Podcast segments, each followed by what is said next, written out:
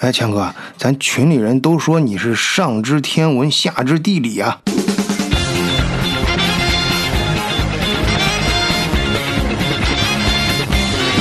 怎么样？今天跟大伙儿聊聊捷克吧。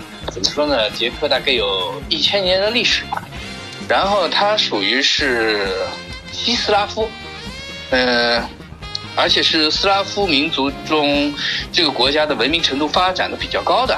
嗯当年我妈的同学去欧洲，当时很早了，当时已经很早很早，那那当时那是是文革时期，然后一看啊，呃，当时苏联苏联发展的程度很高，然后再去一下波兰，哇，波兰比苏联还要好，然后波兰到了捷克，哇操，这个捷克就是相当于西方发达国家，当时给他的感觉啊，嗯当然这些年我们中国当然发展也挺快的。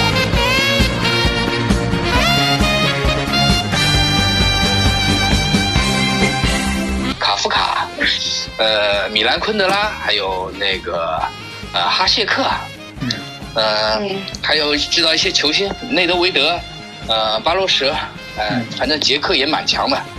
呃，以前捷克斯洛伐克的时候啊还拿过欧洲杯，后来捷克独立了以后，好像拿过欧洲杯亚军吧。嗯呃，反正捷克这个民族体坛上的名将，不光是足球啊，冰球啊什么也都挺强的，反正欧洲体育强国。这个民族呢，怎么说呢？我觉得他有点像这个，呃，北方人，中国的北方人有点像。嗯呃，然后呢，他有点不靠谱，有点大大咧咧，但是呢，又十分的，呃，这个心思上啊，有一些小心思啊，比较工于心计。嗯啊、能够琢磨人，能够琢磨事儿，能够琢磨钱。哎，这你妈啊，挺牛，哎，不是令母大人啊，令母大人挺牛啊，当年。我妈因为她当时也是一个呃非常牛牛牛的高中，嗯那个行知中学，就陶行知先生创办的嗯行知高中的那个。嗯呃，反正他们这一批当中有许多都是进了当时的名牌大学，嗯然后是学外语的，然后就是他是去法国，嗯呃，去法国，反正途经了那个欧洲的许多国家，嗯、反正也有许多经历吧。好，哎，德国视角的朋友，大家好，今天呢就跟大伙一块儿，跟强哥啊、还有君姐，还有君姐她表哥，还有曼娜，哦我们几个嘉宾一块儿聊一聊捷克。换一个视角，也许世界大不一样。以德国视角，晚醉为你评说天下事。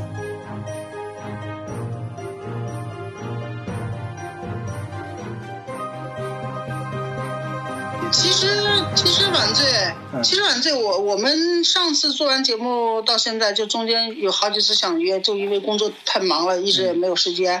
结果咱们这次相会就在疫情之下，疫疫情之下的相会，我觉得是挺有意思的。并在有些环境下之后，反而更有意思啊。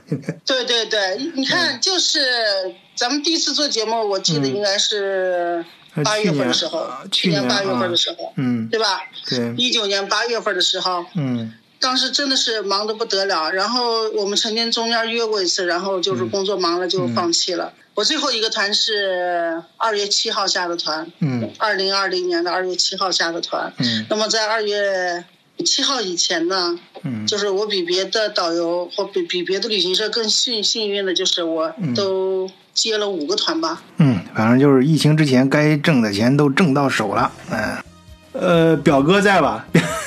三哥在吧？在在表哥一直在帮，三哥在，在在在。哎，大家好，大家好。呃，这是这是叫什么怎么称呼了？晚醉，啊，晚醉叫还有强哥，还有啊所谓的君姐哈、很有幸大家能在一块聊天啊。嗯呃，本人呢来捷克十几年了，十几年了，但是刚才你们聊的那个内容了，聊得挺丰富，但是我只了解一些皮毛东西啊，就是以后呢，但是从浅到深吧，慢慢的聊。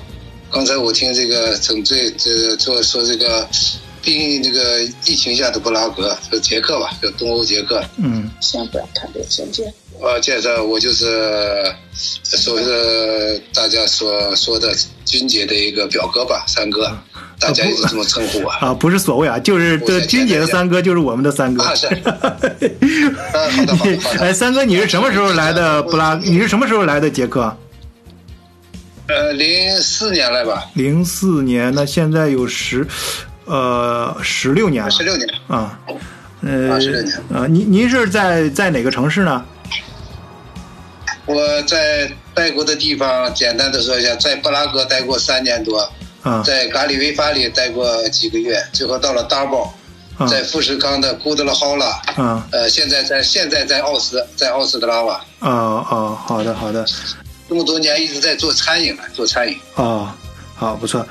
我我说实话，我通过这次疫情，我对捷克政府有了新的认识，还有对捷克人民有了新的认识。哦，其实这次疫情呢，怎么说呢？就是说，我觉得，我觉得捷克人原来我对捷克人的印象就是，呃，特别胆小怕事儿，嗯，然后就是见不得别人好的那种，嗯，就心心心特别小的那种感觉啊。嗯，但是通过这次疫情呢，你看，我就觉得捷克政府做的特别的好，真的是，当第一时间有疫情发生的时候，他们的反应特别快，特别迅速。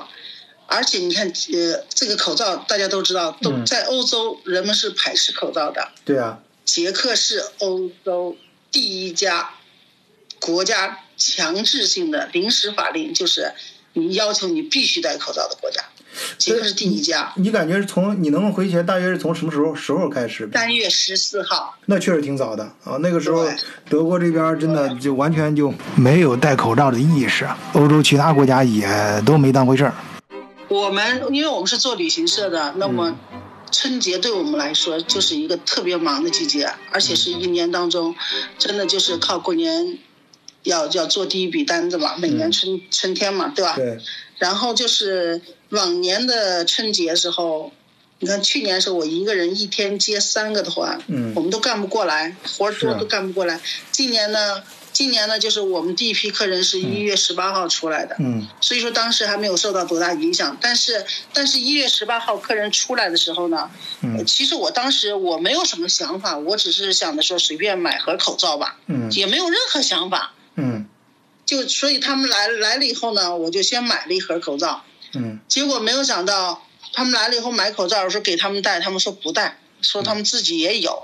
我觉得欧洲在那个时间时候对这个疫情还没有还没有一点点认识，也就涉及不到口罩这个问题。嗯说不戴就不戴吧，我就把它放在车里。嗯等我的客人三十号离开的时候，嗯我中间再去买口罩就买不到了。哦，啊，我们那时候也是到处在买口罩，不过是像梅店说的上半场啊，买口罩是为了给国内啊支援国内。结果收集和存了很多口罩，呃，这都往国内寄嘛，就还没来得及全寄完呢，哎，就不用寄了，因为这边开始缺了，到下半场了，而且欧洲这边缺缺的更厉害。对，因对，因为我们是中国人嘛，所以说我们接触的这个，呃，这个国内客人来了以后，我们接到国内的通知是一月二十七号以后就不再有团来了。嗯。所以说，所以说我前面已经有已经有三个团了。客人们来了以后，我就买口罩。买口罩就是给客人戴，也我自己就没带了一个。嗯，就是客人走的时候，都给客人带走三盒、五盒，给他们都带走，是这样的。嗯。然后中间我们捷克这边的华人也是一样的，也是大家自发的去没事了就去收集口罩，买买了以后五盒、十盒的，然后就往协会里边，嗯，就是大家一块攒嘛，攒够就寄回中国，就是给给十字会啊、红红十字会啊，或者去什么武汉医院了。我倒知道有几批都去了那儿了。就我们自己就没有留了一个口罩，到最后我们强制性戴口罩的时候，我们自己，我当时我记得我给客人买的口罩一个才六克朗，六克朗也就是三块人民币吧，嗯，一个三块人民币，到最后我自己买的时候就是四十块，四十克朗一个，就是十二块人民币了，嗯，十五块人民币一个，对，呃，这这种差距简直是，啊啊，是啊，差距还挺大的。我在疫情刚开始的时候，在德国超市 DM 买九毛九一包，一包是七个。然后疫情开始之后，德国口罩也是价格飞涨啊，而且不仅是贵，关键是买不到。可能也是因为这个原因吧。呃，没为什么德国没有从三月份一开始就呃提倡全民戴口罩？但是从本周开始啊，就是强制的在公共场合必须佩戴口罩。呃，我也注意了一下，像药店呀，还有一些呃各大商店也恢复了口罩的正常共用，呃供应啊，价格呢，嗯还是很贵。普通的口罩是一个两欧，哎，我刚才说了啊，以前我买的是一包七个，呃九毛九，不到一欧。高级一点的，呃，就那种防呃防病毒能力更强的啊，FFP 二这种类型的，一个是八点五欧元。这儿我也想顺便说一下，呃，也是我以前在节目里经常提到，这个德国人做事啊，确实非常讲究体系化、分步骤，呃，稳扎稳扎稳打。呃，我们就拿推行口罩这件事来说啊，刚开始的时候是先是两个城市，一个耶拿，还有一个城市，呃，试验，呃，就效果非常好，然后再。几个几个州开始，然后再推向全国。从这个地域上啊，由点到线到面；从政策推行上，也是从开始的建议，然后通过实验事实证明，然后向大家展示数据，然后再强制推行。与此同时呢，政府调用各种政呃社会资源，开始积极的呃备货啊，包括呼吸机啊、口罩啊各种。所以到本周正式推出全面戴口罩的政策之后呢，市面上就能够做到正。正常的供应口罩，呃，当然你说有点贵什么，但是我觉得目前这个价格应该是一个正常的市场价格，并没有引起恐慌和混乱和抢购什么这种现象。呃，这儿呢我就不展开了啊，这这这说起来没边儿了。呃，哎，那个捷克那边怎么样？市场上现在买口罩？呃现在在捷克的境内，只要有小城市啊、小小镇啊，只要有社区，就会有自动售货机。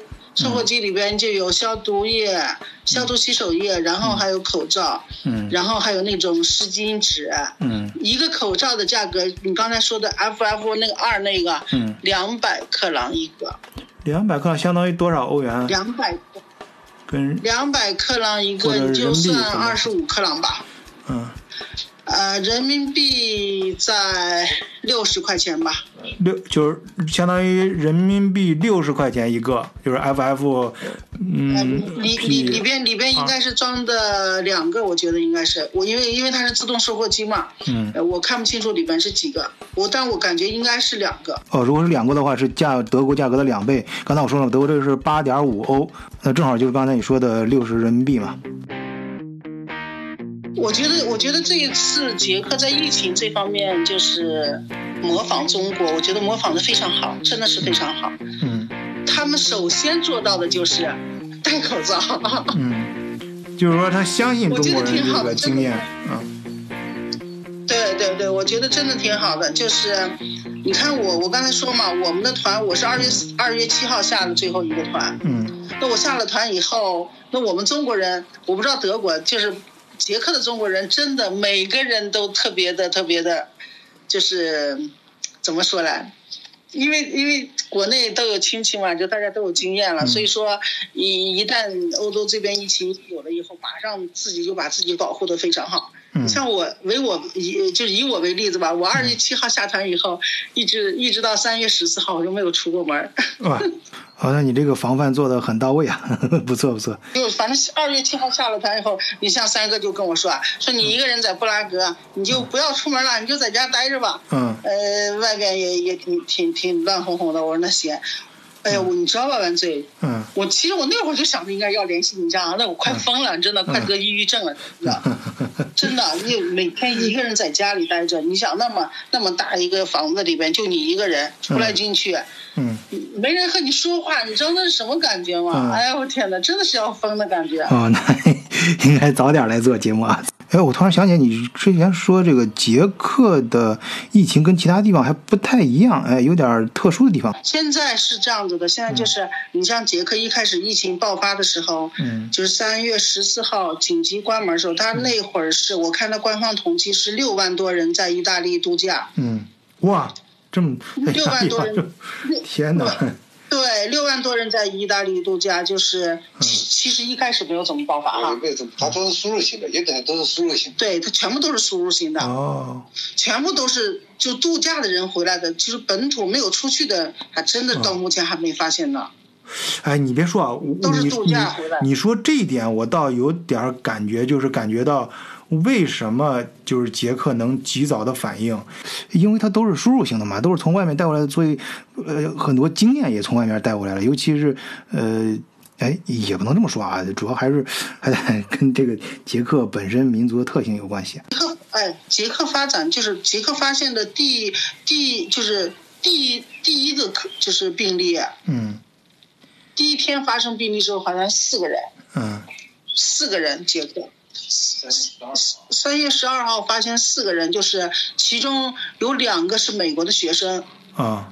来捷克来来布拉格来度假，然后有两个是从意大利回来的，这四个人。反正都是然后输入型的。然后，对对，然后从十四号就开始戒严嘛，十二号发现以后，就十四号就开始就是开始居家了，不许不许出门了，嗯动作反应特别快。啊，对这个十三号，十三号，十三号晚上，嗯你看十二号发现病情，十二十三号晚上所有的餐馆必须关门，嗯然后十四号就开始就不让出门了，都在家里待着。嗯，哎，我突然想，你刚才提到的，就是那几个团在疫情当中的啊，就是你那些客户在就是疫情爆发的时候，他还在旅途中呢，那那他们怎么办？我有两个团，我有两个团是在疫情期间接的，就是一个就是一月十八号从国内出来，也就是他们是十八号从西安过来，就过来就是十九号、嗯二十号，对吧？嗯这两口子，我这是我亲自带的，带的带的月底结束，就是三十号他们回的中国。嗯他们出来的时候，他们也不知道有那么厉害，嗯在这开心的玩儿，开开心的玩儿十天，要回去的时候有点发愁了，怎么回啊这？因为那会儿已经国内已经很厉害了，对呀、然后我就我当时我还跟他们说嘛，我说不行了，我就在这边，嗯、看看怎么帮你们申请延期啊，是怎么？因为那会儿国内已经有了嘛，然后他们说、嗯说不要了，反正有航班就回吧，就这样回吧。嗯就是回去的时候，我给他们带了几盒口罩，嗯。带了五六盒口罩，你知道？嗯。那会儿时候国内已经买不到口罩了。嗯。然后第二个第二个团呢，哎呀，三个团接了三个团，第二个团就是两个母亲带着两个孩子，他们也是因为疫情，他本来计划里面行程里没有布拉格，因为疫情就回不去了，然后就专门又加了两天布拉格，从奥地利回的国，嗯。嗯，也也是非常好啊，就是你你就说。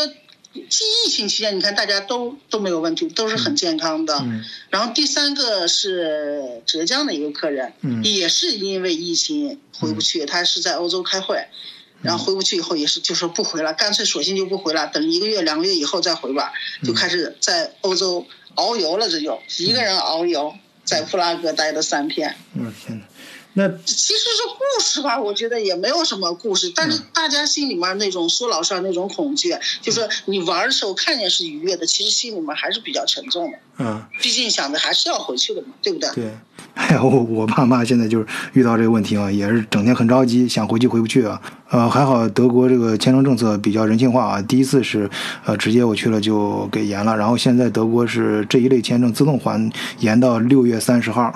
对，就是因为你看到你在呃咱们社区里面发的那个通知，就说可以延期，嗯。就因为你这个信息帮助了我身边的很多人，很多像你父母那样的父母，嗯他们都是春节过来，然后就说春春节回去走，结果就走不了，就不知道该怎么办。我就突然想起来你在社区里说的那个，我就给他们讲，他们就去试，还真的一试就灵。哎，现在像我爸妈，还有我相信也有很多朋友，可能现在还后悔了啊，说还不如那时候回去呢。为什么？现在你想回去都回不去了。对于普通老百姓来说，现在成本太高了。现在回去一张单程的机票都是两千多欧元一个人，然后到家之后还要隔离，呃，隔离呢就就是至少两个礼拜吧，每天那钱都是自己要掏的。总共算下来，对咱普通老百姓来说，那可不是一个小数目啊。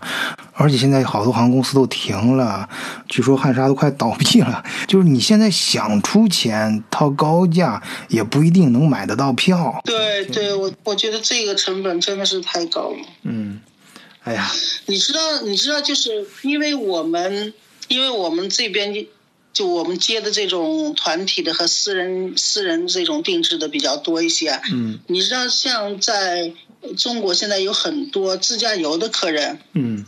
他们喜欢从中国自己开车来欧洲来旅游。嗯。我前两天就碰到一个，今天早晨我和我的朋友还在就是微信聊天，还在聊到这件事情，就是从中国出来一对夫妻，嗯。他们出来的时候是十二月份就出来了，嗯然后他们就不知道这个疫情那个事儿，嗯一直跑的前前十天以前，无意间不知道怎么就跑进这个匈牙利了。嗯开车还得开得很累了，以后就嗯停在这个一个超市的停车场。嗯，然后早晨他们正睡的时候，警察就把他们包围了。我天，现在包围了以后，嗯敲敲窗户，然后他就说赶紧让他老婆赶紧起床。嗯 然后警察就问他们你们是怎么进来的？他他说他们也不知道怎么进来的，反正就进来了。对，就是有些边界都封了，是吧？应该有些地方，他不知道、对啊，应该是。都封了，但是匈牙利据说是没有封。今天我和朋友还在探讨这个问题，嗯我说为什么呃这个边境全部都封了，为什么他们能进去？嗯呃，匈牙利的朋友告诉我，匈牙利没有封，所以说他们就进去了，别的国家都封，他进不去，嗯 所以他跑到这儿来了。现在关键就是涉及到你刚才说的东西，就是嗯这种这种客人来到欧洲以后，在这种状态下，他怎么生活？你像酒店是不会让他住的，因为你是来自于中国嘛，对吧？啊，对啊酒店不让你住。啊嗯，现在就是他们现在在匈牙利，就是当地的匈牙利协会，我们的华人、真的我们的华侨非常非常好，啊给他们提供了无无偿的提供了吃和住，帮助了他们。是吗他们？现在他们说在中国，在中国他们都没有住过别墅，现在在匈牙利住的大豪华别墅。哦，那呃，这个信息非常重要啊！如果听友们正好在欧洲，在疫情的风雨中飘摇的话，或者你的朋友什么的，呃，可以借鉴一下这经验，呃，联系一下当地的华人组织。对对，是的。这联联系方式如，果你无意，到时候可以如果是。万岁！如果是无意飘到布拉格，联系我就行了。啊，对啊，也可以加入咱们德国视角的社呃听友群啊，咱们社群里面有好多朋友都在欧洲，呃，当然更靠谱的还是联系下当地的政府组织，可以去打听嘛，呃，政府那里打听有哪些协会、华人协会什么的，这些在正规的啊，都都会有政府那边都有备案的。呃，这里我也顺便说一下啊，咱们德国视角这个平台，包括咱们的社群什么，只是给大家提供这样一个平台，这样一个社群，大家呃可以在这里更有更多的机会相互认识啊。你你至于这个信息本身的准确性和什么，我们不提供任何背书啊，这我相信呃很多听友也理解。因因因为我本人确实没有那个能力啊，我不是什么法官，也不是什么那个政府机构，只是利用我自己的业余时间啊，做一件我觉得有意思的事情，呃，同时也得到了至少到目前为止啊，得到了很多很多听友还有朋友的呃正正向的反馈啊，也结交了很多新的朋友，我自己很开心。捷克从十四号，三月十四号开始就禁止老百姓出门了。嗯就是你可以呃可以去超市去买东西，嗯可以去没有人的地方散步，原则上那有事儿就不容许出来了，嗯，一直到四月二十四号。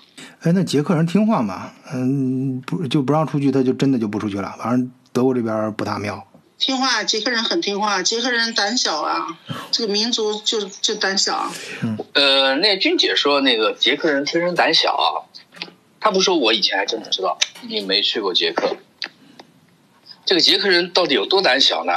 他这么一说，我就想起来了，嗯就说二二战前夕，那个那个慕慕尼黑的丑剧吧，那个嗯牺牲捷克，把捷克出卖给德国，然后捷克也没抵抗，然后就被那个希特勒给入侵吞并了。当时全国唯一的一个抵抗是一个连长率领他一个连然后以受伤两名战士的代价打死了六个德军，呃，十受伤十几个德军，还击毁了对方两辆装甲车。除此之外，没有任何抵抗，也可以看出捷克啊，真的像那个哈谢克笔下的那个好兵帅克一样，确实，呃，有点那个胆小，但是呢，哎，暗暗中给你捣鬼。哎，给上司添麻烦，那个明着不敢来，哎，布拉格的市民就是暗暗地里给你给你弄错路标，指错方向，让那军啊晕头转向找不到路。他有这样的一个性格，倒是挺有意思的，也是他多年上千年历史经验总结出来的那种人生智慧，或者说是国家的民族智慧。嗯嗯。哎，咱们逐渐这就聊到捷克人的民族性跟他的一些性格特点啊。呃，聊到这方面，我就想引出另外一位嘉宾 Manna 啊，Manna 这个我还是第一次见这个英文名啊，啊，常查了一下叫马讷啊，马讷你好。好。我上次听你聊的挺好的，真的不错，你跟大伙儿也说说呗。好，这个没问题。民族在这里嗯八年了吧。呃，家人也是捷克当地的本地人。捷克人与人也是不一样。他之前是奥匈帝国嘛，呃，就像捷克人到现在也是一部分人，他是亲德的，他的思维方式就就包括像我家人，他们的思维方式完全跟德国是一样的。因为他我是在捷克的西南，临近德国东南的边境，就就就是纽伦堡，离离，但是纽伦堡我们还在纽伦堡之南。以南那边就是汉姆德国的小镇，我们经常去那边买东西。呃，就像就比如说我的家人吧，他们就每天去汉姆，就是德国的一小镇边境的，嗯，小镇上，他们去那里买食物，他们就不相信捷克的食品安全，他们就觉得在欧洲，德国的标准，认德国的标准高于欧盟标准。特特别是就是任何的标准吧，不光是食物，当然老百姓切身感受到的就是食物、食品安全，他们就信任德国的食品食品。假如说奶酪、呃面包，甚至后来吧，就是就是那种那种很干的那种面面包，他们就说捷克在办之前。捷克当地的这个烤面包师烤出来的跟德国是一样的，因为那个时候，呃，虽然从一一九一九年、一九一八之后，这个已经分开了，德国、呃，捷克斯洛伐克分成了这个一个国家。当然，捷克跟斯洛伐克他们又现在又分开了，从一九九九八年之后又分开了，嗯，这又是两个民族，这个。她是捷克的一个老太太，现在七十五六了，嗯，然后她就跟我说，她年轻的时候有去德国的的的机会，学习和工作的机会，但是他不去，因为他不喜欢德国。所以这个捷克人之间说话啊、聊天啊，他们就能看得出来倾向。虽然他们有的时候不是太明着去说我是哪哪边，他们不会明着说，但是通过他们的言谈，你就知道他们是哎是哪边的。表面上不说，然后背后里他们就会互相的看不起。这个其实，嗯，我觉得每一个社会嘛，社会都是由人组成的。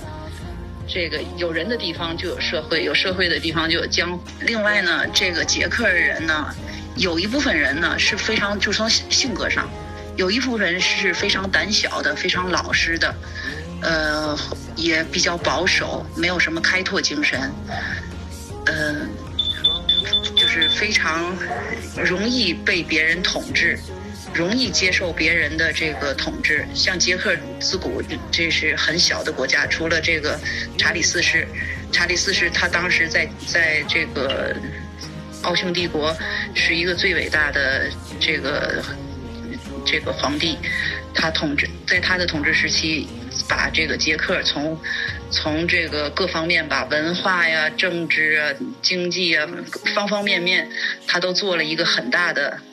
很大的这个改革和这个发展，它有点像这个中国的那个康熙、康乾盛世似的。那时候不光是捷克，它整个是奥匈帝国这个这个时代是最最完盛、最辉煌的一个时代。这个一九一八之后，那时候是是美国人和这个和这个英国人他们坐到一块儿来，然后这个他们就划分的就是就是捷克跟斯洛伐克在一起，然后也也最后这两个民族没有融入，然后从九八年之后又分开了。然后我就说捷克人的性性格也是分两种的，一种就是非常胆小，嗯、逆来顺受。嗯，接接受型的那种。另外还有一种就是他们有反抗精神的，而且他们的思想比较先锋或者是尖锐，比较爱提出一些反抗精神思想的说法。嗯，挺好。呃，感谢妈呢，从历史的角度啊、呃，让我们对捷克的这种短呃加引号的啊呃胆小啊谨慎的这种民族特性啊，有了更深层次的理解。哎，我突然觉得挺有意思啊，因为君姐啊，刚才也在谈到了这个呃捷克人胆小的这个特点。这两个女人，你们两个女人在谈谈谈一个民族的胆小性。看来咱们这华人中的女性是非常牛啊，都是花木兰级别的。哎，好，那个君姐这边也是有话说啊，从另一个角度再谈一下捷克人的这个特性。其实我觉得捷克人，呃，用我们中国人老百姓讲话，就是哪儿有好人哪儿有坏人。嗯，对吧？你像像我住的这个地方吧，就是整个都是别墅区，大家我觉得出来进去，尽管语言不多吧，但是都很和善。但是就是就是我老说他们就是民族小嘛，就是民族的格局小，他不像他不像我们中国人。就是格局大，喜喜欢就是希望自己的朋友呀、亲戚啊、自己认识的人都都都过得好好的，都比我强，我这样就开心，是不是啊？嗯，他们我感觉他们是有点那种小情节，就是就是，比如说我们家吃面的时候，你家最好是也吃面，但是别带肉。嗯，我家可以有肉，你家别吃肉。嗯你知道他有点这小情节，嗯 他好像他好像不太喜欢你比他强。呃，这是一个，再一个呢就是。捷克人呢，其实总体上来讲，真的就是那种属于那种胆小怕事，可能就是因为他们这种民族的这这种这种民族情节，所以说导致这次疫情一发生，你看十二号发生，嗯。发现了四例病例以后，嗯十二号晚上应该是六点就通知全部都关门，嗯，所有的餐馆啊，可不是说可不是说一家餐馆，啊就所有。是所有的餐馆。嗯。所有的餐馆全部都关门，这是很厉害的。嗯，是的，一夜之间，嗯。早晨就凌晨十三号凌晨六点发的通知，嗯。你就想，你就像呃三哥的这个餐馆，它是在一个五千平米的大综合超市里边的这种餐馆，嗯他前一天他把材料都准备好了，第二天早晨一睁眼儿，这凌晨六点的时候，政府发的法令临时法令就不容许你开门了。你说那是一种什么感觉啊？哦，那那准备这些食材怎么办？就只能全扔了。那没办法，对不对？那该扔的扔，该自己消化自己消化，他不管这个，所以说他这个反应特别快。就是在这个问题上，我觉得捷克人真的这个政府反应的特别快。其实当时说到这个口罩的时候，其实捷克也是没有口罩了，嗯，也是没有口罩了。哦对吧，前期对前期我们华人在地毯式的这种搜搜寻买口罩，然后往国内寄，对不对？啊对啊，那所以说那他哪他们是没有口罩的。然啊？后我告诉你，我就真的，我通过这次，我就特别佩服这个欧洲人哈，捷克人这种动手能力太强大了。嗯。总统他的那个总理总理巴比什在电视直播号召全国人民嗯。开动缝纫机，所有的店铺都关门，不许开门，但是唯独卖布的这种店儿可以开门，嗯。为大家提供材料，嗯。让大家人人动手做口罩。所以说，现在的捷克，包括现在嗯这一开始一开始的捷克，还有我们现在说话，此时此刻你去外边的这些呃街道上面一道道风景，看的能把你真的有些能把你笑吐了，你知道真的是，那口罩是五花八门，什么样的口罩都有，都是自己动手做的。说老实话，我看着挺好看的。厉害厉害！哎，好多我记我记得前两天看那个 哪个人说啊，说那个现在广告公司都动起来了，就是说在口罩上，在那个口罩上卖广告位。真的是太厉害了，真的是太厉害！他们做的那些口罩，你简直想象不到的漂亮，真的是。哎，你说这事儿啊，正好把我之前，嗯、就是在今天受你们启发之前啊，我对捷克人的两个特性结合起来了。一个我就觉得这这个捷克人的动手能力，就是他不像呃德国那种大工业的那种呃动手能力那种机械能力，他是那种小机械啊手工啊这种感觉，这活儿做的细。另外一方面就是他很有艺术气质啊，比如我们很容易想到卡夫卡呀，啊米兰昆昆德拉，然后一提到布拉格啊，就容易想到啊艺术方面还有什么和浪漫方面的感觉。哎，所以刚才君姐你说这口罩这事儿，就把他的呃动手能力跟艺术能力综合体现出来了。呃，对，这儿提到捷克人的另外一个能力，就是这个机械制造这个能力，其实也是很强，它是不同的风格。你看我在德国接触到的有些呃品牌的工厂都在捷克，然后捷克小钢炮嘛，手上活儿很硬啊。对，是的，是的，是的，捷克的，嗯，捷克的这个机械是真的是很厉害的。你像斯斯柯达，现在不是被德国大众收购了吗？是啊，它但是你厂什么都在啊，但而且它也不是说光车对对，对它其他方面的，像你刚才说那个总统都亲自号召示范啊，大家一块儿做口罩，说明这个嗯整个民族的这基因里面啊，都非常有这个动手能力，感觉每个人都是工工程师啊，这种感觉。对他们的动手能力特别强，真的是这样子的。嗯，你像我们的邻居盖房子，从一二年开始盖房子，爷爷、爸爸、儿子嗯，三代人，从一二年开始盖，盖的一六年才盖起。他们家的别墅，嗯二层楼的别墅，硬让这爷仨用了用了这几年时间，四年时间把它盖起来了，真厉害。所以说他们就真的是捷克人，真的很聪明，他们特别聪明，真的是像你说的靠实做事比较靠谱。嗯呃，就是怎么说呢？就是他们，他们就是总体来讲，你像那些老妈妈们，就老就大妈呀，嗯呃，还有那种大叔呀，嗯都很和善。我就想知道那个杰克杰克的生活啊，嗯生活他们的生活方式，平时呃周末呃喜欢些什么？在生活中呢会遇到哪些传统的比较暖心的事情？就像我们中国人逢年过节，哎，嗯、可以互赠礼品啊，送送吃的，大家一起搞活动啊，等等。像捷克那里有什么这样的民俗？嗯、这方面非常想了解一下。其实，其实你说的这个捷克人，就我觉得欧洲人生活生活习惯都差不多。捷克人呢，平时的假日也特别的多，他们基本上有一百七十天的国家公假。嗯我觉得他们捷克人，我我感觉就不工作，好像每天都在玩似的。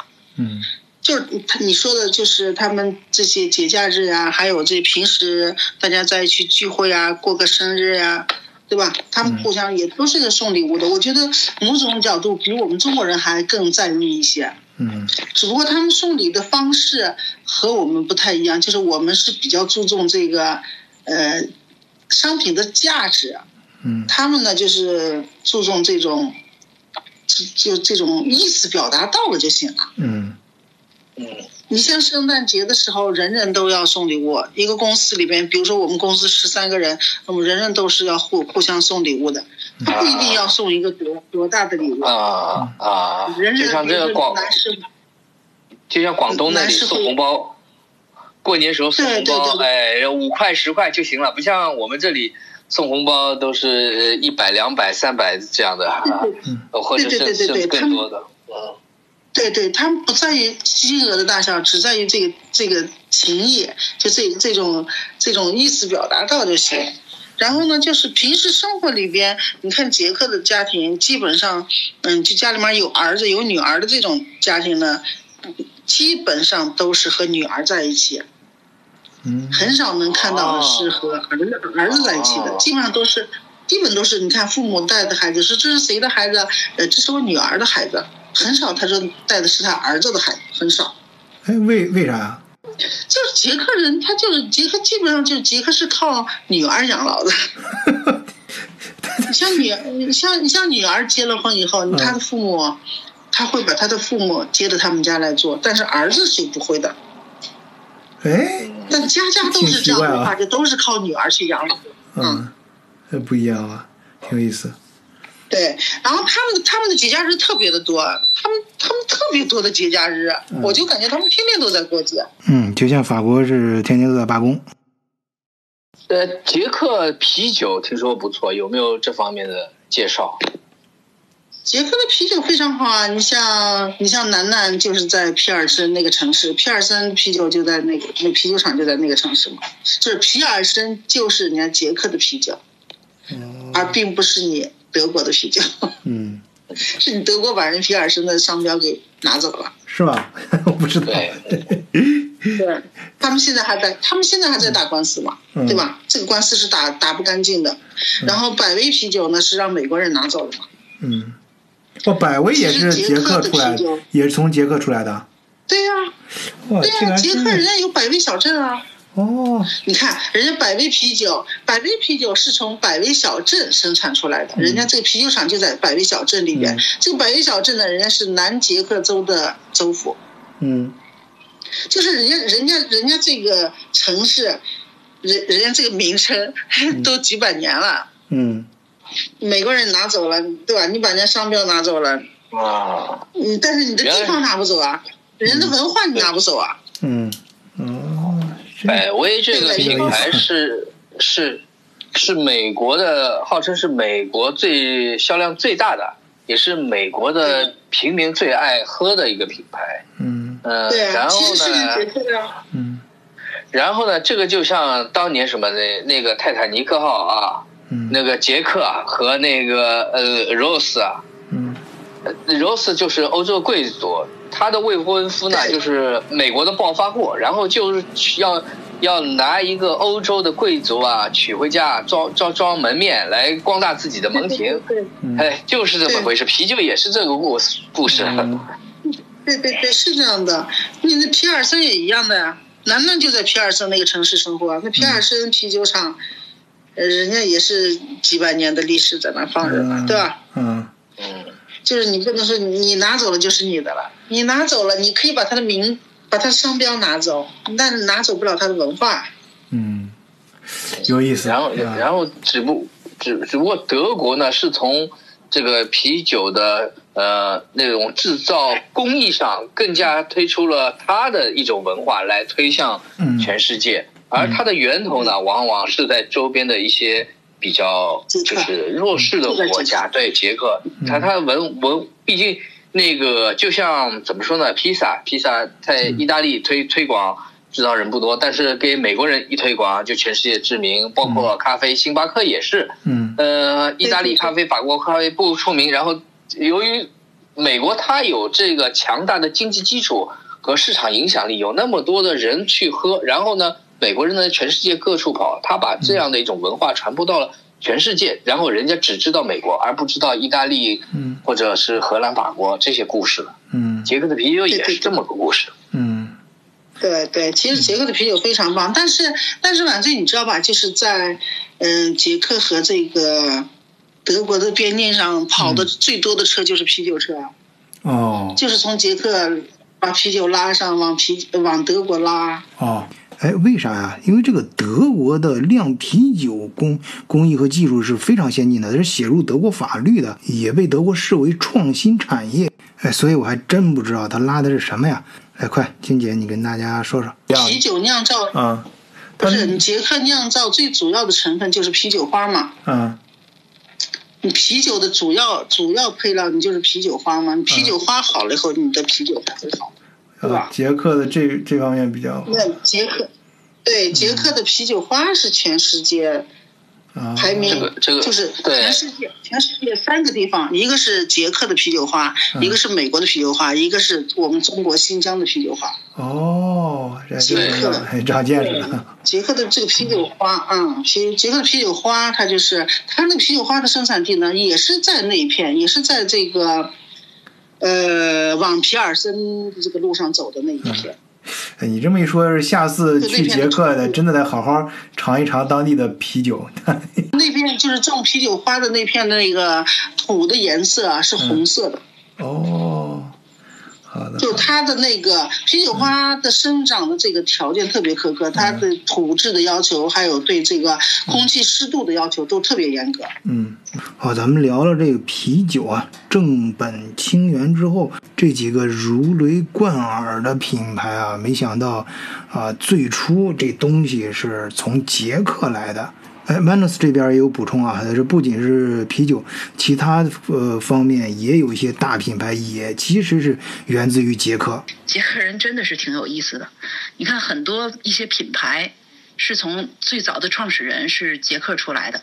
我们作为中国人，之前我们在中国都不知道，是我后来来了捷克之后才发现啊，原来最有名的啤酒是是捷克。以前在国内以为最有名的啤酒是来自德国，德国是啤酒之乡，是最有名的啤酒。其实最早在这个中世纪以前，是是在捷克这片地区，捷克的西北部那里有一片地区开始发现这这个这个啤酒花，这个就是一一种植物吧。当时还不不叫啤酒花，后来我们给它的命名叫做啤酒花。然后后来是捷克人利用这种植物来酿造啤酒，然后给它我们中国人给它起的名字就叫啤酒花了。后来就是变成人工种种植了。然后呢，也是捷克的水，在捷克你你肯定知道那个卡罗瑞瓦瑞，它的捷克的这个水，就那块那那个地方的的这个矿泉水的质量很好，它矿物质比较丰富，所以捷克利用捷克的水源，然后利用这种植物。哦，你这个对刚才，哎，这楠楠跟强哥说这个做了一个很好的补充啊，就是水和啤酒花的来历以及它们结合起来产生的效效果。除了啤酒，还有其他吗？我记得你不是还聊过其他品牌？鞋，我您您知道 B A 呃 B A T A，以前在国内呢，我们叫它巴塔巴塔，这个正其实真正它的发音是巴甲，就是捷克语。就假如说二十年前我在国内就知道这个牌子，这个国际品牌，然后那个时候不知道，根本就不知道是从欧洲来的，还还是大上大学的那个年代，嗯，对这些名牌还是不是特别了解去研究，但是知道它是一个欧美的品牌，根本对欧洲就不不就没有没有这个概念。后来来到捷克之后，然后才知道啊，这个品牌最早是源于捷克，它的这个创始人。他家的姓就姓巴家，这是他们家的姓。然后呢，他在这个这个这个二战之前，是在捷克，就是已经有有有几百年的这个，因为他们捷克都是小作坊，没有那个大的企业。就像你说的，这个是是这样，以前他都是小作坊的这种形式。然后这个巴家这家人就世世代代做鞋，然后后来他们家的人呢就逃到这个加拿大了。当然有有几步啊，先是是跑到什么奥地利啊，然后又跑到哪里，然后最后又定居在加拿大了。然后这个品牌最终的注册是在加拿大注册成品牌，当然后来就发展成一个国际化的一个公司，它的设计中心在意大利，嗯，全球都有销售，然后制造的这个工工厂也是遍布全国。过二零一六年来捷克拜访的时候，捷克的总理呃总统。捷克的总统泽曼就送给三双鞋，就是这个八家的鞋，一双是正装的，一双是这个休闲的，还有一双是，嗯，登山是是做什么？反正三双不太不太不同样式、不同功能的鞋都是八家。然后还有很多啊，你像这个保时捷的汽车，保时捷汽车是一个德国的品牌，但是它的创始人是来自这个捷克的北部 Liberec。现在他的坟墓就是这个创始人的坟墓，和他的家族家庭还是在在 Liberec 这个小镇上。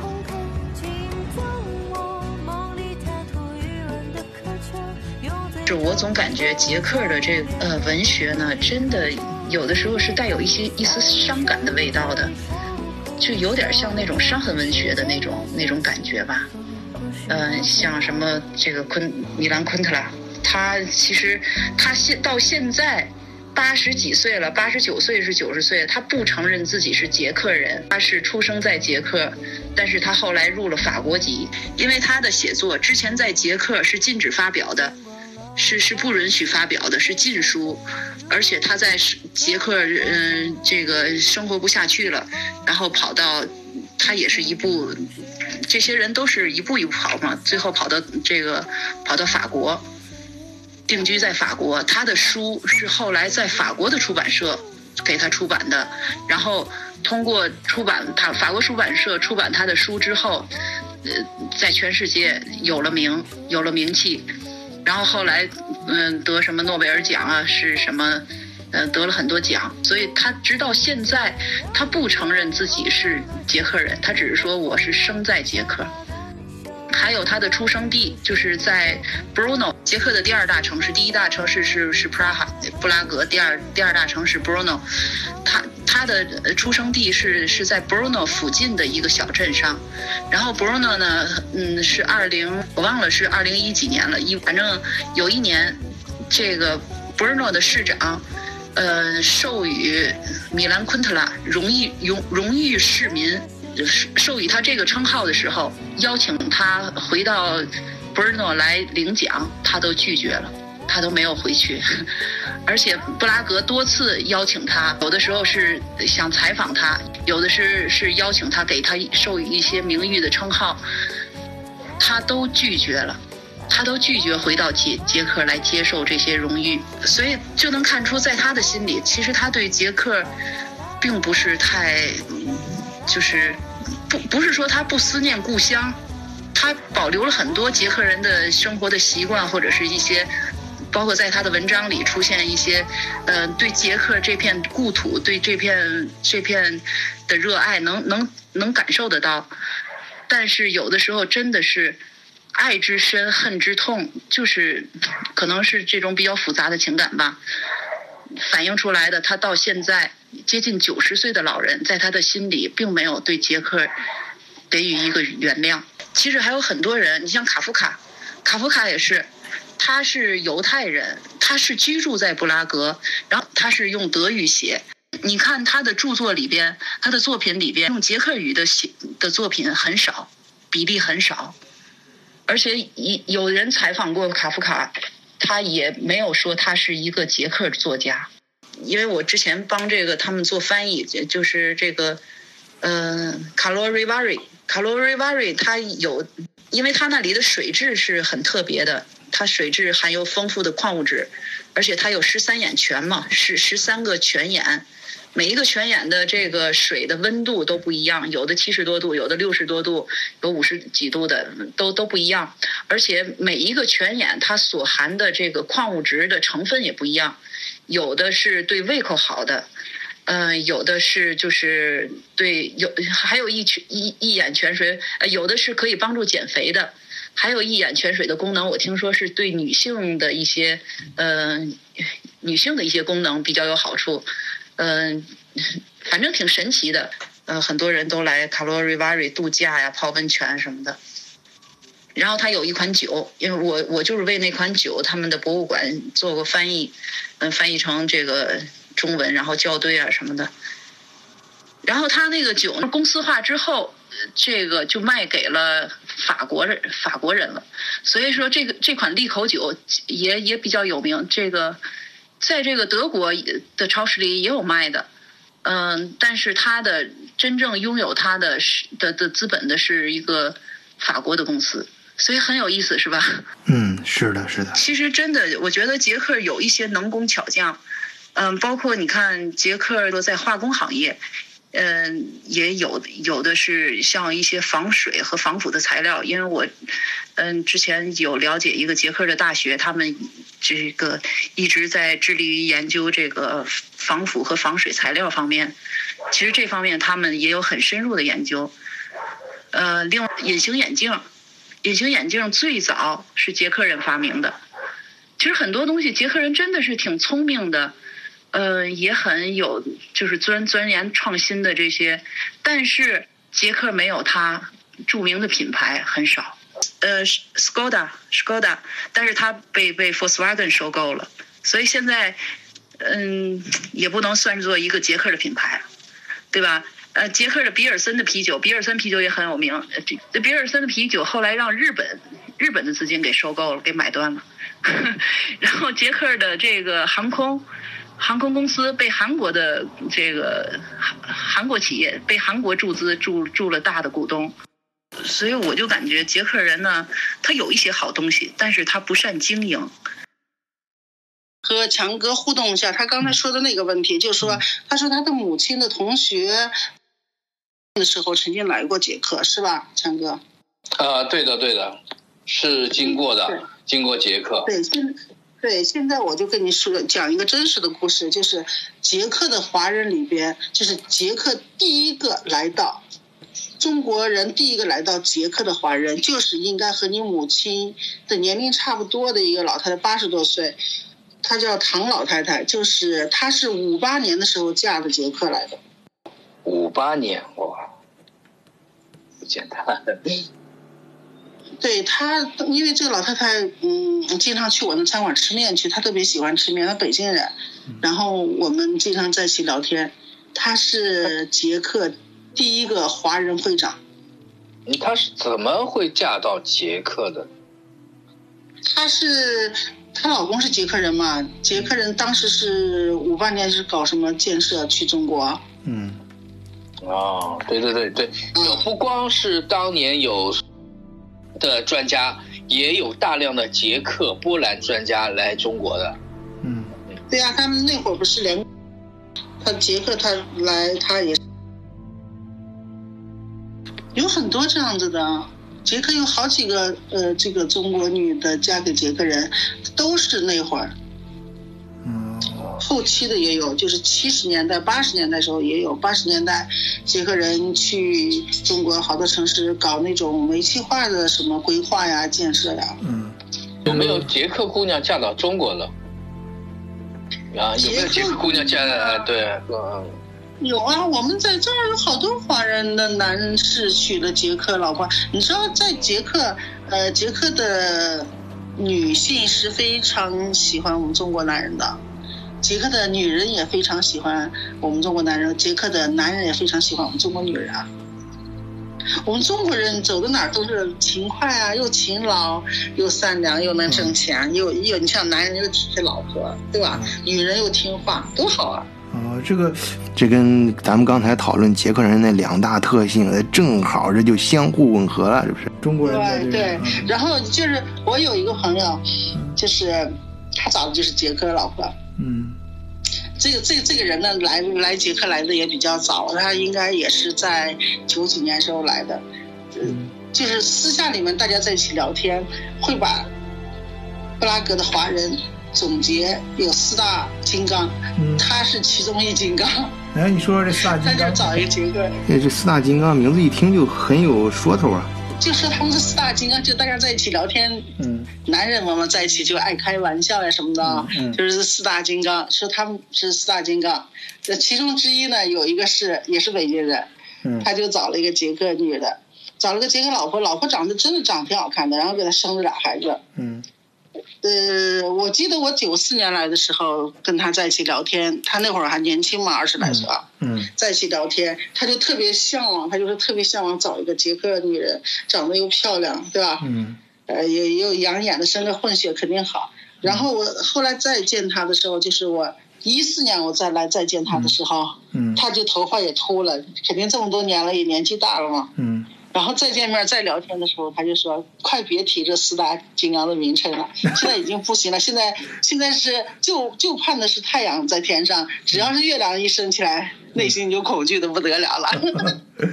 嗯，哎，真是哪哪天你总结总结，啊，跟大家可以聊一聊当年四四大金刚当年的故事，嗯 估嗯，计还挺精彩的。可以的。嗯可以，对，可以的。完了，我把他们这几个人的事儿给他们整一整。嗯，呃，那那就争做一个小争取人家的同意啊，就是有些咱们嗯呃里不太说不太好说的隐私咱不要说，但是故事可以跟大家聊一聊故事，说故事。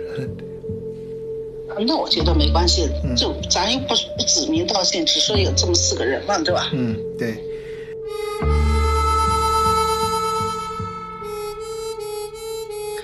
然后呢，现在呢，我我现在主要是因为疫情的关系，你也知道，我这边嗯。主要是做、做旅行社、做民宿、做餐厅。嗯。然后餐厅呢，我们也是肯定也是关了门了，嗯。大家都在关门，我自然我们也关门了。嗯。关门以后呢，现在据我们分析吧、预测吧，就是估计这种疫情怎么也到了明年复活节前后了。所以说，鉴于这种情况之下，我现在也是想要回国。嗯。我想在这儿，在这儿浪费时间，因为你没有客人，你就等于是什么都没有，嗯。对吧？嗯然后捷克，你们德国，我看捷克德国旅游局也也推出来了，说是倡议大家不要出国游，都在国内游，国内游。要大力开发国内游。啊。对对对，那么那么我们就要从他们的资料里面要分析，对不对？捷克现在也是这样子的，嗯也是要推广自己的呃国内的旅游线路，嗯也是建议大家不要出国游。那么在欧盟之间都这么建议，那么下步对第三国的签证，我认为也是不乐观的。嗯。那也就是说，其实你对吧所以说你以前的那些客源，大部分其实不是来自于国内。来自于国内啊，我的客源百分之百都是来自于国内。我说的国内是捷克的国内，就是捷克当地不是不是不是不是，是我们是和不是不是，我们是和中国中国旅行社。呃，这就对了，现现在国际航班越来越少了嘛，而且，呃，各个国家入境之后很麻烦。对对对对。呃继续开展生意的话，可能呃不是一个很好的选择，不是一个很明智的。对对对，是这样子的。所以说，呃，现在国内国内好多项目也是一直在叫回去。我是准准备航班一通了以后，我就要回国去了。这样正好趁这次。啊，正好趁疫情有空，哎，回国考察一下是吧？哎，这个正好引出另外一个很多听友都感兴趣的话题啊。呃，这有些听友也是想私下里也聊嘛，然后你正好在节目里也可以跟大家简单聊一下，就是像这种经济危机时期，呃，或者说疫情中经济疲软，呃，或者是疫情之后经济恢复在缓慢的爬升期，呃，总之是整个大经济环境不好的时候，有什么项目，有什么行业可以做呢？然后到处都挣不到钱，然后日子不好过，那这个时候，嗯，如果想创业的话，如果想做点什么事儿的话，呃，哪些行业反倒可以去考虑呢？我觉得每个人的情况都不一样，都应该根据自己的实际情况去做。你像我吧，就属于那种机动性很强的人。嗯嗯 我是属于那种，就是说我，呃，就是我在捷克，你看的我是在做旅游的事情，其实我我心里面还在想另外一种事情，而这种事情。对我这种事情已经已经已经在心里酝酿了很久了，一直因为工作忙没有时间去、去落实去实际操作。那么我就想正好利用这半年到一年的时间，我回国踏踏实实，因为这六年了我没有在国内踏踏实实的待过，嗯最多也就待二十多天就回来了。嗯正好利用这个时间去，一个是把我个人的问题。呃，捎带的看看呃 能不能解决了，这是一个；再一个就是，再一个就是，呃，听听听友们，如果是呃想想跟你更多联系的话啊，这是一个重要信息。再一个呢，就是呃，心里面有有两个项目吧，我回去落实一下，看一看。嗯嗯，呃，对，像刚才那个至于什么个项目，我觉得现在还不方便写，嗯 不方便说啊，没啊。关系，这个这个没关系。啊，可以理解。我估计更多听友关心的是你刚才透露的那个个人信息啊，想解决一下。嗯，呃，你估计平常也没有时间，像你这样，像你这样住在表哥家，能够长很很就不用去考虑那些乱七八糟的事儿，很很田园的休休息休息一段时间啊，哎也是很不错。对，其实现在这种状态，说实话，我一开始二月七号，嗯嗯，下了团以后，从二月八号开始，嗯我在家里边，我就跟我哥就说，跟表哥就说，我说太棒了，我终于有时间可以休息了，我要好好的睡十天，我不起床。嗯然后我真的就是踏踏实实在家睡了十天，嗯。真的就不起床，饿了才起。但是十天以后就开始受不了了就开始，因为整个房间上下楼就我一个人，你就心里面就有有那种惶恐。嗯。然后那因为那段时间天气还凉嘛，嗯。你在院子里面也没有什么好做的，对不对？嗯然后到了后期，到了后期四月份的时候，清明前后，老百姓讲话了，种瓜点豆的时候，我的好生活就来了，我就开始在院里面种菜呀、种花呀、开始倒腾了。嗯。哎，就觉得这个日子，感觉到哎，好好过多了。但是就那还是觉得内心还是惶恐，因为毕竟不像在国内，你还是心没有定了。嗯，对？吧？心还是不定。嗯然后在这种状态下，我就我就建了一个群，就建了一个国内的欧洲自驾游的群，嗯一共有一百二十多个人吧。嗯就是这一百二十多个人，全部都是从国内开车嗯来欧洲旅游的，就是一玩就是玩半年的、四五个月的这这种人，嗯就特别喜欢玩的。嗯就特别感谢他们，他们在这个在这段时间一直陪着我。嗯就是群里面人就说，我们群里面二十四小时不能缺人啊，一定要和君姐保证有一个人随时和君姐在那聊天，嗯不能让她孤独了。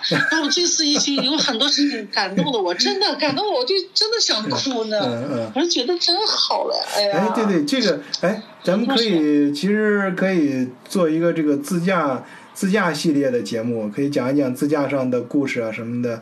呃，讲有好多朋友估计等疫情过去了，也人家说那个报复性消费嘛，报复性旅游到时候会。哎，顺道到咱们德国视角来做做，哎，讲讲自己旅途中的故事，打个卡。对，一定有的，因为这次，嗯，昨天大家在群里还跟我说，说如果要是放开以后，他们签证过来，说来你这儿是不是得报名了，得提前报名预约了，你这房间里住不下人嘛都。嗯。我说那倒不会，我我告诉他们了，我说疫情一结束，谁要第一时间来布拉格旅游自驾游来，我全程免费，管吃管住管管玩儿，你们只要能来就行。行，这这一段话我给你录下来了啊。好的，我估计很多对群里面好多人找找找你啊。好，行，呃，那今天咱们差不多就聊到这儿吧，我看也一个多小时了。强哥，你这边还有什么想说的吗？嗯，基本上没什么了。那我就想知道，捷克作为奥地利的邻国，音乐在他这个国家的热爱程度是怎么样？我强哥，我这样的跟你说，呃，你觉得奥地利是音乐之都，那么你来了布拉格以后，你感觉到音乐之都不光是奥地利，原来还有其还有布拉格。对，因为我之前也听说，布拉格街头有非常美妙的乐曲，还有数不清的梦想，想自己成为梦想中的主角，为了自己的梦想拼命追梦的那些热爱音乐的人。对，布拉格真的是一个浪漫的城市，空气里都散发着香甜的味道。你刚才说的那个浪漫，真的是时时刻刻。它是一座历史名城，它的许多的古迹都可以追溯到甚至上千年。这是欧洲，不是所有欧洲古城都能够有的那种。对，布拉格是全世界第一个被联合国命名为双文化遗产的城市。城市里的一块砖、一块石头都有上百年的历史。那同时呢，它又是一个活的建筑博物馆，它的建筑从九世纪开始一直到现在。来到布拉格，你有一种穿越的感觉，你仿佛自己行走在中世纪的这个街道上，就这种穿越的感觉特别爽。不错不错，其就像实布拉格我有一种，布拉格就是城市里面种的一种树，好像叫樟树，就那个开了花，它是每天晚上开花，一到晚上八九点的时候，它这个花儿才打开，满城市弥漫的都是那种那种香味儿，不让人让人特特沉迷的一种香味儿，我超级喜欢这个香味儿。啊，一年呃，它应该是季节性的吧？夏天，啊整个一个夏天它都会开花儿。啊，这没听说过哇！我这这真真没听说。以前我我的那个 知识库里没有知道，我就知道我们这个桂花，嗯，嗯人家都说八八月八月桂花香，其实这个桂花啊在江南啊这桂花能够开，从秋天一直开到冬天，甚至能够开到早春。你甚至能够过了春节还看到桂花在开，然后桂花的香气伴随着皑皑白雪弥漫在空中，让你有一种既能够有嗅觉上的享受，又能够让有让你在这冰天雪地的世界里啊，有一种奇妙的体验。对它这个树是应该在六月份开始开，天气热了以后特别奇怪，白天没有，白天你也闻不到那个味道，白天它的花也不开，一到了晚上它才开，一开了以后满城市、满空气里弥漫都是那种香味儿。非常奇特，但是这个不会有人花粉过敏吧？这个我就不知道了，反正是特别香。因为我怎么知道？就是我原我的那个餐馆门前种了，就是一排一排的都是这个树，我就我就特别奇怪，我说为什么一到了晚上，我那饭店门口香的就不得了，而且它那种香味儿，它不是说让你特别讨厌那种香味儿，觉得好像是特别特别特别浓的那种味道，就那种。好像有点渗入骨头里面那种香味儿，哎呀，反正可香了，我就我特别喜欢。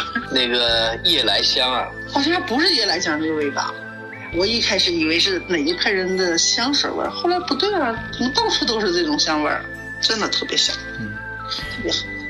布拉格特别浪漫，人家说，人家尼采不是说了吗？嗯对啊，尼采不是说了吗？说你你你想到音乐，那你就想到维也纳。你看到布拉格的时候，你就觉得哪个词儿更适合他呢？想来想去，只有神秘。布拉格是一个神秘的城市，一个梦幻的城市，一个浪漫的城市。而且布拉格就好像一个母亲一样，带着爪。你来一次，强哥，你来一次，他就会让你另外三个鸡时时刻刻勾着你来。你可千万不敢来，来了你就完蛋了。每个鸡你都想来。呃，一一样东西能够在你心里留下痕迹的话，你会一直会想的想他的。然后我也祝那个这个金姐呃事业顺利，祝晚醉身体健康。好好好，哎，更多的祝福应该给到咱们德国视角的广大听友和朋友。哎，说到这儿，我突然想起来一些听友的留言。哎，说到咱们采取聊天会这种形式啊，很不错。哎，各个地方的朋友啊，聊一聊自己的事儿，但是呢，就是每次听的还不过瘾，不尽兴。哎，好的，今天就为了让大家过瘾，哎，在咱们结束主体节目之后，跟大家再送上一个妈呢讲的啊，他亲身经历的真实的在捷克发生的。小故事，想起来一个有意思的事情，但是我知道一个捷一个捷克的老人，这个老人现在已经已经故去了，就是这是我我的家人说他的亲戚，他的姑妈，我老公的姑妈，他的姑妈到了晚年的时候，跟这个哦，他他姑姑的妈妈不是他的姑妈，他姑。他姑姑的妈妈到了晚年的时候，呃，八十多、九十来岁的时候，嗯、跟他的女儿讲话，就是跟我老公的姑姑讲话，需要翻译，很有意思吧？因为以前这，因为他们住在这苏台德这个地区，你说就根本就说不好是他叫捷克人还是叫德国人。你像我老公他的奶奶的妈妈就是从奥地利来的，以前是住在奥地利那边。然后他们很多都是说捷克语，呃，都是说德语的。就是说，我老公的姑姑的妈妈，他以他以前年轻的时候会说捷克语和德语，都会说。然后到了老了之后，他八十多岁了，具体多大我不我不知道。反正到了晚年的时候，就突然就捷克语就忘记了，就不会说捷克语了，就只会说德语了。有可能他他出生时的母语，有可能是。他的第一语言是是德语，所以说他到了晚年之后，他就忘记说捷克语了。他的女儿，亲生的女儿，而因为后来就是这个统治的时期嘛，统治的时期他就禁止禁止说这个德语，学校里也也这个学校里教苏俄语，然后呢，他禁止人们说德语。然后，因为他们就是我们住的这个地区，就离德国就是在德国边境嘛，嗯，德国的电台、电视台都是可以收到的那些信号，一一开电台就是德国的电台，一开这个电视就是德国的电电视台，然后他们就把这些信号都给扰乱。就是不让市民接收德国的电台和德国的电视，也禁止市民说德语。当然，有的人在家说德语，你没有办法，你没有办法。呃，所以他那个姑姑长长大的那个年代，主要就是说说呃捷克语和俄语的一个年代，所以他他所以他的姑姑的德语就不是很好。等他的这个姑姑的妈妈老了老了以后呢，就突然有一天，就说就把捷克语就忘了，不会说捷克语了，就只能说德语。然后我老公呢，因为他是在德国上的学，他后来就开放了，改这个就是边境开放之后就可以去德国了，所以他在德国上的学，而且他从小跟他的奶奶说德语。嗯，所以他一直就会说德语，所以他作为翻译，来帮助他的姑姑和他姑姑的妈妈，这个母女之间做翻译，这是不是比较有意思？